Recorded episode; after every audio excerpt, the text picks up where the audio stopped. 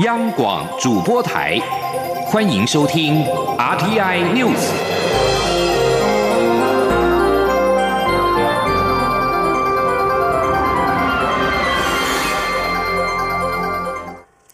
各位好。我是主播王玉伟，欢迎收听这节央广主播台提供给您的 RTN News 新闻。首先带您关注，中央流行疫情指挥中心今天上午表示，清明廉假民众南来北往互动频繁，而且部分观光景点人潮密集。为了降低群聚风险，廉假期间请出入相关景点或是人潮拥挤场所的民众自主健康管理十四天，而且应该尽可能在家上班。今天记者郑祥云、肖兆平的采访报道。为了降低清明廉价疫情传播风险，中央流行疫情指挥中心不仅事前呼吁，假期间还群发简讯提醒。现在假期后，更提出廉价曾到人潮拥挤场所者，应自主健康管理十四天的建议。指挥官卫生福利部部长陈时中六号表示，为了加强防疫量能以及降低群聚风险，要求有出入人潮拥挤场所景点的民众要。自主健康管理十四天，且社会也开始要有弹性上班跟异地上班的规划。陈时中说：“上班时哈要报告当相关的哈主管单位，好，那我们希望呢他尽量能够在家上班，好是最好的选择，好非必要不要到办公的处所。那至于我们的学生哈。”也要跟老师来做报告。只是人潮拥挤场所如何认定？陈时中坦言，除了先前简讯提到的相关景点外，其他情况很难有完整的全面定义，因此只能用大数法则方式来提醒民众。他说：“好，有些地方特别的拥挤，你有比较长的时间待在里面，好，那有一些密切的跟不特定的人群的接触，好，那就是要这样子做。”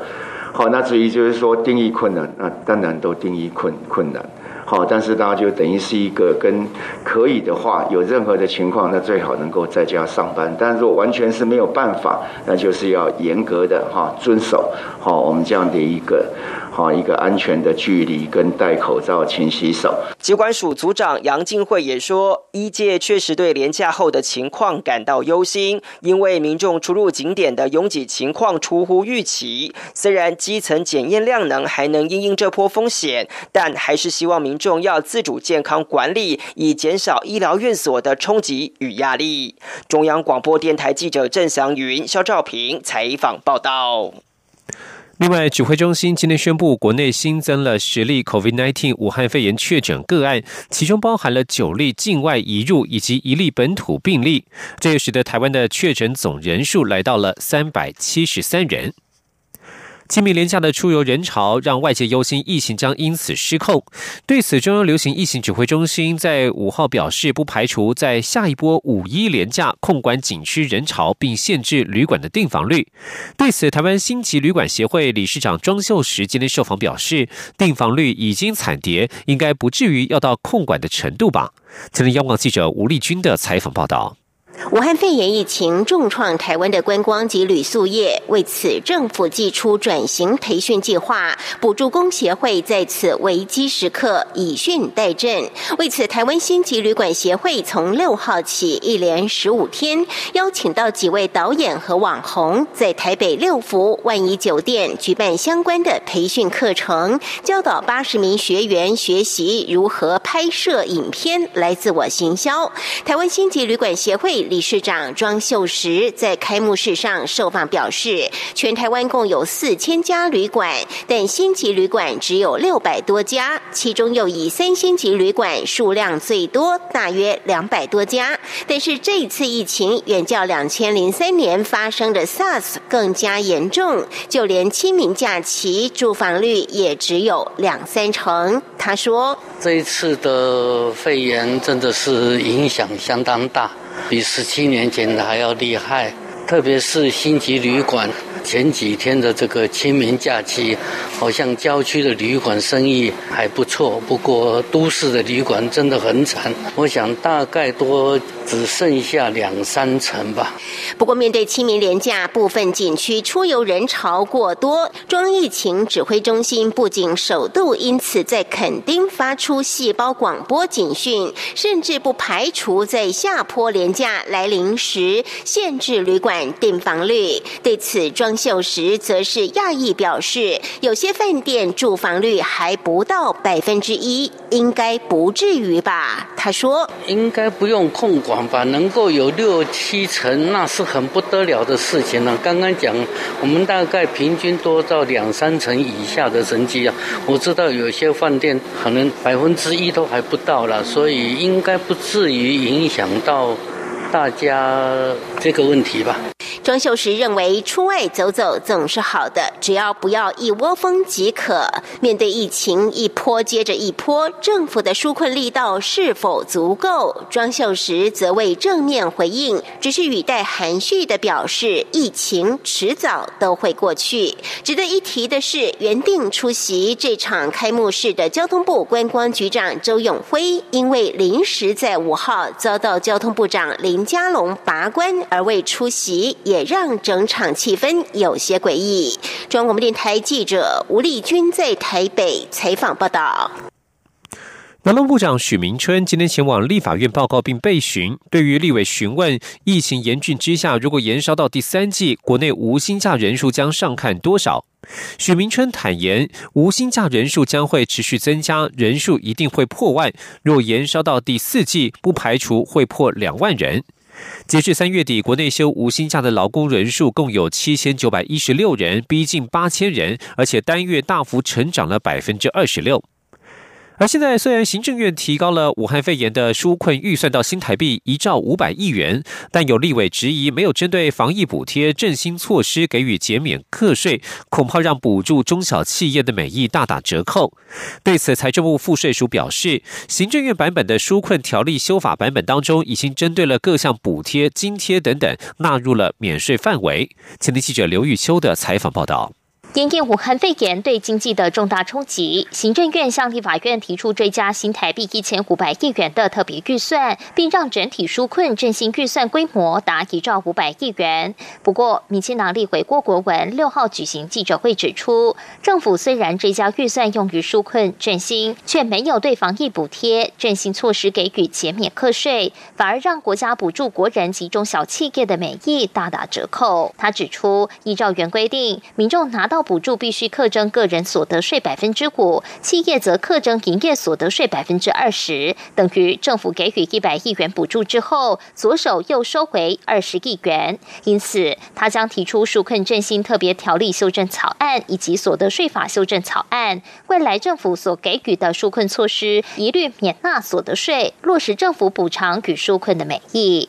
给个人或者企业的部分都不应该纳入这个综合所得当中。好，所以这这个修法的内容是如此。那也希望呢，民众呢可以确确实实感受到政府的这个美意哈。那这百分之百的美意不应该被打折了哈。对此，与会的财政部赋税署副署长李怡慧则说，为了鼓励各界投入防疫工作，并符合人民与企业的纾困需求，行政院会日前所通过的纾困条例修正案，也纳入相关免税范认为，明定应执行武汉肺炎相关防治医疗工作与受疫情影响的。产业或从业人员所领取政府的奖励、补助、补偿、津贴等，都可免纳所得税。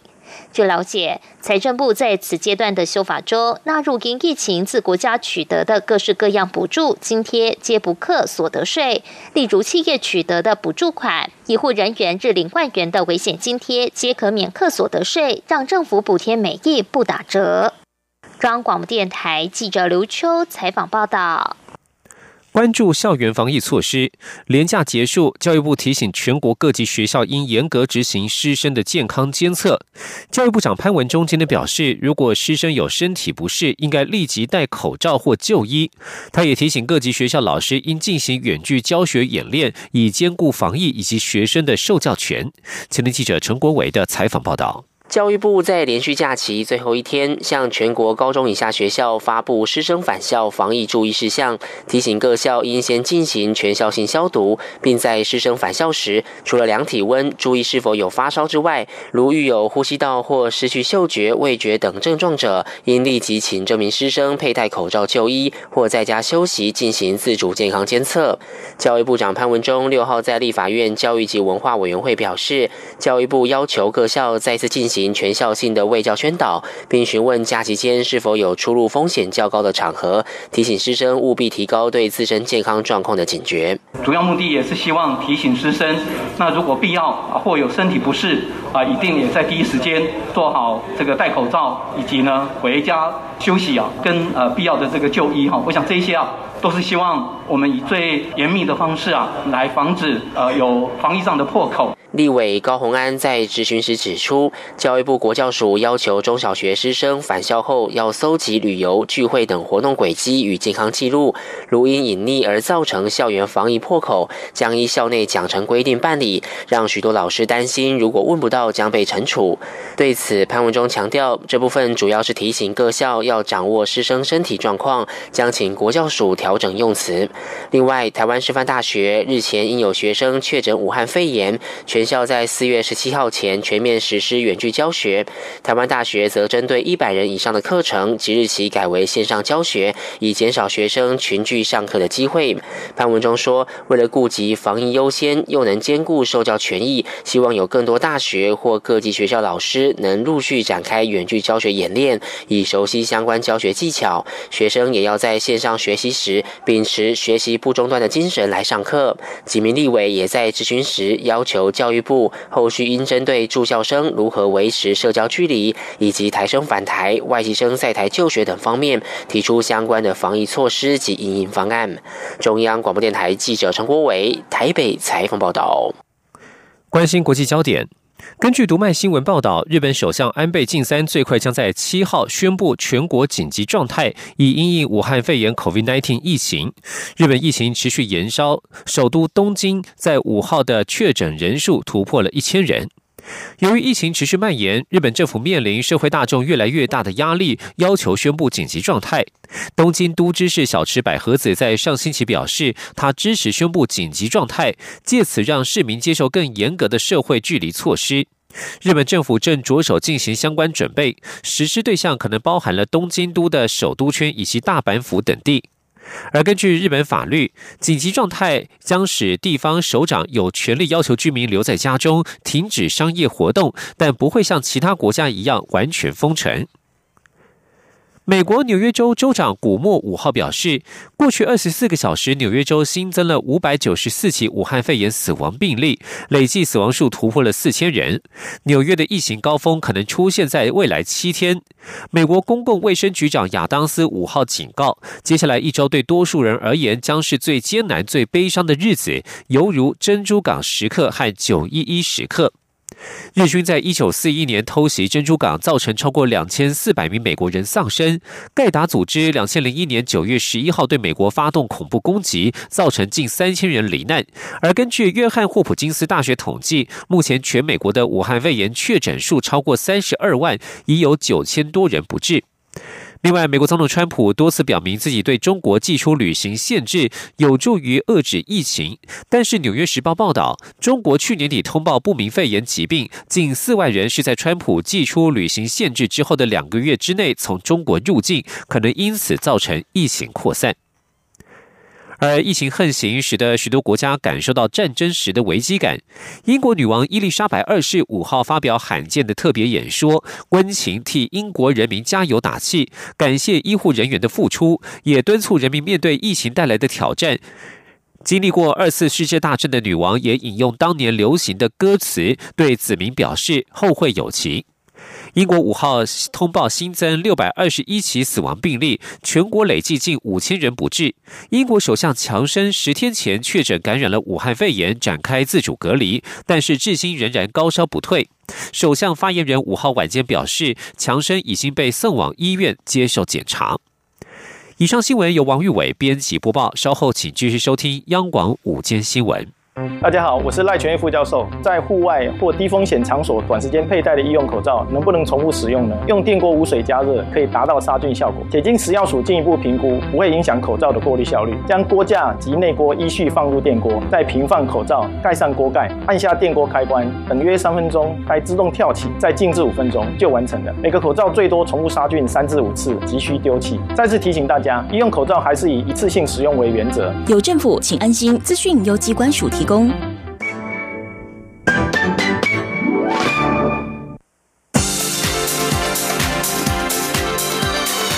这里是中央广播电台台湾之音，欢迎继续收听新闻。欢迎继续收听新闻，我是陈怡君，来关心股市的行情。台北股市今天在清明连假之后首日开市，虽然美股道琼指数上周五又收跌，不过期货电子盘呈现上涨，激励台股等亚洲主要股市呈现开高。只是盘中传出了日本可能在七号宣布国家进入紧急状态，一度压低涨幅。台股大盘指数甚至跌到平盘以下，但之后在买盘敲进之下持续。取得拉升。记者陈林信宏的报道。俗称武汉肺炎的 COVID-19 疫情，美国确诊人数持续创新高，且根据美国劳工部的最新数据显示，已经有约六百六十万人首次申领失业援助，是有记录以来最多，比前一周增加近一倍。美股上周持续笼罩在全球经济停摆的忧虑下，道琼指数单周下挫百分之二点七，面临两万一千点保卫战。不过，美国疫情最严峻的纽约州周日公布最新死亡病例，较前日略微减少，为一周以来首见。美国总统川普表示，这或许是个好征兆。川普对疫情发表乐观谈话，也让美股期货在周日夜盘时走高。在台北时间上午时，道琼期货电子盘已经上涨超过六百点，涨幅也超过百分之三，激励台北股市等亚洲主要股市六号早盘表现。台北股市在清明年假过后，首日开市呈现开高的格局。早盘指数最高来到九千八百零一点，上涨一百五十点。不过盘中传出日本可能在七号宣布国家进入紧急状态，一度压低涨幅，甚至跌至平盘以下。但之后在买盘敲进下持续拉升，近午盘时已经走稳在九千七百五十点之上。大展投顾总经理赖建成说。盘中出现涨幅收敛情况之下，呃，多少跟日本股市的一个啊这个走低呢啊有一些啊影响啊，再加上呢啊整个啊技术面面临到压力，同时呢啊也面临到三月份的啊营收啊陆续要来做一个公告，市场上也比较担心啊这个营收数据不好而造成的一些干扰，因此呢啊在反弹过后呢逢高有一些调节压力出现。分析师也认为，由于台股从疫情爆发时的最低点八千五百二十三点反弹以来，已经累积不少涨幅，再加上上市柜三月营收将陆续公布，以及疫情的变化，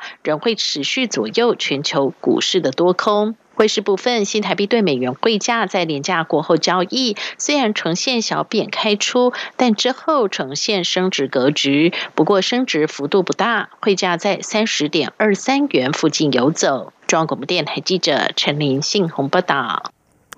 在台股的最新指数方面，时间来到十二点十八分，台股加权股价指数来到九千七百九十一点，上涨了一百二十八点。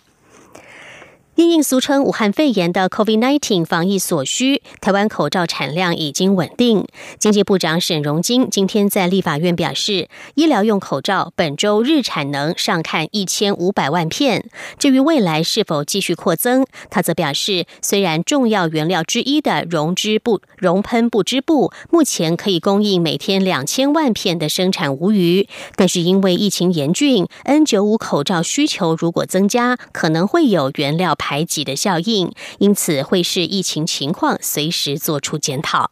记者谢嘉欣的报道。随着国内医疗用口罩产能逐渐提升，政府九号将开放每两周成人可买九片，小孩则可买十片。经济部长沈荣金六号在立法院财委会会中受访时表示，本周日产能就可以冲到一千五百万片。对于媒体追问是否要提高到两千万片，沈荣金则说，熔喷不织布这项原料可支援两千万片产能没有问题。不过，因 N 九五口罩也有需求，且熔喷不织布的用量是医疗用口罩的四倍，政府会随时来检讨。他说：“所以在这种情况之下，我们都会随时来检讨熔喷布，因为平面的话，确保一千五百万片的平面口罩没有问题。那我们随时会检讨 N95，因为 N95 的需求量比较大的话，就会排挤到平面口罩的这个熔喷布的需求。”至于经济部规划以酷碰券折扣鼓励民众以行动支付消费，借此刺激内需。沈荣金强调，目前规划为每人每座行动支付平台，每月折扣上限为新台币一千元。同时，六十五岁以上长者则有敬老券，希望发挥你消费我折扣，由政府提供百分之二十五的折扣，而平台业者也会加码的方式来诱发十倍的消费需求，而不是只有替代消费效果。针对上线时程，他则说这几天疫情趋于紧张，希望等到疫情和缓以后启动，来符合大家期待。不过，酷碰券使用场域排除超商、电商和外送平台等，在这波疫情受惠的产业，也遭到立委质疑。这些被排除的商家其实是行动支付使用热区，这项做法是左手打右手。经济部次长林全能回应，这项措施的主要目的是希望帮助疫情中受创严重的零售及餐饮业。中央广播电台记者谢嘉欣采访报道。受到 COVID-19 疫情的冲击，府院日前下令加速执行公共建设，以支撑国内的投资动能。公共工程委员会在今天表示，截至二月底为止，工程会主管的公共建设计划当中，年分配经费执行率为百分之一百二十一点九一，前瞻计划特别预算执行率百分之一百三十八点七三，显示公共建设计划的执行进度超前。记者王维婷的报报道。武汉肺炎冲击国内经济与产业，总统府与行政院日前下令加速进行公共建设、政府采购等项目，以扩大内需。因此，工程会提前发包，加速执行各项公共建设计划与标案，设定今年度工程会列管的公共建设计划达成率百分之九十五的目标。工程会一百零九年度列管三百零二项重大公共建设计划，全年度计划经费四千七百五十点四二亿元，其中一般公共建设计划共两百二十七项，年计划经费三千七百四十五点一六亿元。截至二月底为止，预计执行经费三百零一点六三亿，已经执行三百六十七点七二亿，年分配经费执行率百分之一百二十一点九一。而在前瞻基础建设计划方面，第二期计划共七十五项。一百零九年特别预算一千零五点二六亿元，截至二月底为止，预计执行六十二点二四亿，已经执行八十六点三四亿元，执行率百分之一百三十八点七三。工程会副主委严九荣受访时表示，因应疫情冲击而加速执行的公共建设计划，包括鸟嘴潭人工湖下游自来水供水工程、高雄港洲际货柜二期、大林石化油品储运中心投资。计划和台北机场活化转型国家铁道博物馆园区实施计划等进度皆有超前。严九荣说：“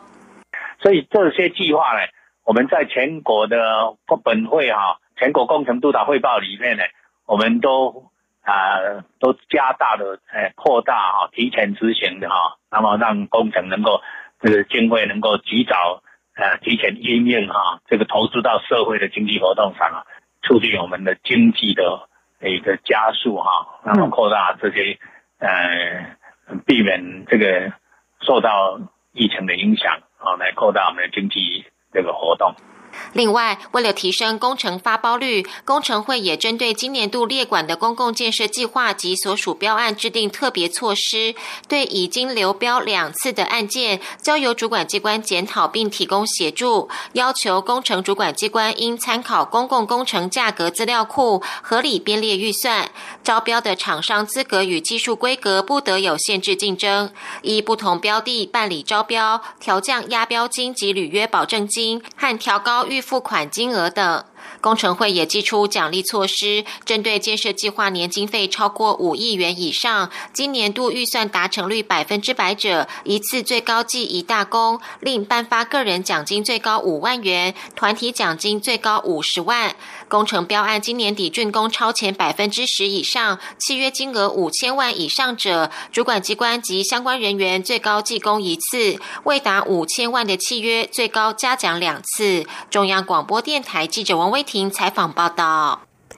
：COVID-19 疫情持续在各国蔓延。截至今天上午，新南向政策目标国家确诊病例数破千的国家有澳洲、印度、马来西亚、菲律宾、巴基斯坦、印尼、泰国、新加坡。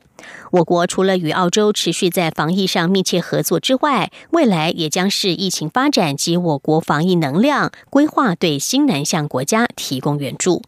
记者王兆坤的报道。政府日前启动第一波国际人道援助行动，捐赠口罩等防疫物资给美国、欧盟及疫情较严重欧洲国家、邦交国。后续行有余力，不排除扩大援助对象。外交部发言人欧江安说：“未来我国会持续评估疫情的发展，以及我国自身的防疫的能量，来规划接下来的援助，包括对西南向国家。”新南向政策目标国家目前确诊病例最多的是澳洲。台湾与澳洲已展开防疫合作，相互采购防疫物资原料，确保两国民众防疫需求，共同携手对抗疫情蔓延。印度是目前确诊数次多的新南向国家。印度在三月下旬就停止所有国内外航线客机起降以及铁公路交通，所以才有前阵子从印度接返国人的行动。外交部表示，未来若有旅印国人需要离境，驻印度代表处会持续协调印度外交部等单位，提供国人自印度各地前往新德里机场的通行证明，并在机场提供协助。其他新南向国家超过千例确诊的国家，依序包括马来西亚、菲律宾、巴基斯坦、印尼、泰国、新加坡。其中，马来西亚、菲律宾、泰国、新加坡都已禁止外国旅客入境；印尼则是暂停对所有外籍旅客的免签证与落地签证待遇。想入境或转机印尼的外籍人士，必须先向印尼驻当地使领馆申请签证。台湾能帮忙且正在帮忙，未来包括新南向国家在内的人道援助行动，外交部将持续与相关部会密切联系。妥善继续规划相关援助及合作方案。中央广播电台记者王兆坤台北采访报道。国际消息：需要援助的还有部分国家的妇女。联合国秘书长古特瑞斯五号呼吁世界各国的政府，在因应 COVID-19 疫情期间，必须把保护妇女列为抗疫行动的一部分。古特瑞斯五号晚间发表一份声明，以及一个附上多种语言字幕的影片，指出对许多妇女和女孩来说，原本应是最安全的家，却可能出现最大的威胁。古特瑞斯说，在过去好几个星期，随着经济社会压力以及恐惧的升高，我们看到全球都出现家暴事件增加的状况。古特瑞斯呼吁所有政府必须把预防以及矫正对妇女暴力列为因应 COVID-19 疫情措施的一部分。COVID-19 疫情肆虐全球，许多国家陆续祭出锁国、封城、禁足等措施，但在此同时，却导致家暴受害者面临更高的安全风险。包括中国、德国、意大利、西班牙、澳洲到美国，都纷纷传出家暴案件增加的趋势。美国匹兹堡大学医学院研发出了一支 COVID-19 的候选疫苗，透过指尖大小的贴片来施打，经初步动物实验能够产生足够的抗体。这是首度经过同台审查的武汉肺炎疫苗研究，也期盼数个月后开始进行人体试验。匹兹堡大学医学院的研究团队表示，他们能够快速研发出这支对抗二零一九年冠状病毒疾病的候选疫苗，是因为借助先前对严重急性呼吸道症候群 SARS 和中东呼吸症候群冠状病毒 MERS 的疫苗研发成果。团队成员之一，匹兹堡大学医学系副教授甘波托表示，SARS 和 MERS 以及武汉肺炎病毒密切相关。他们从这两种病毒得知，有一种称为 S 蛋白的特殊蛋白质，对于引发抗体相当重要。甘托波解释，这次疫苗的贴片是由四百个微针头组成，这些针头是由糖和 S 蛋白制成，目的在人体免疫反应最强的皮肤上注入 S 蛋白。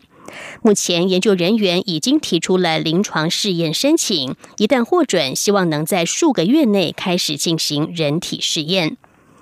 以上 T N News 由陈怡君编辑播报，谢谢收听，这里是中央广播电台台湾之音。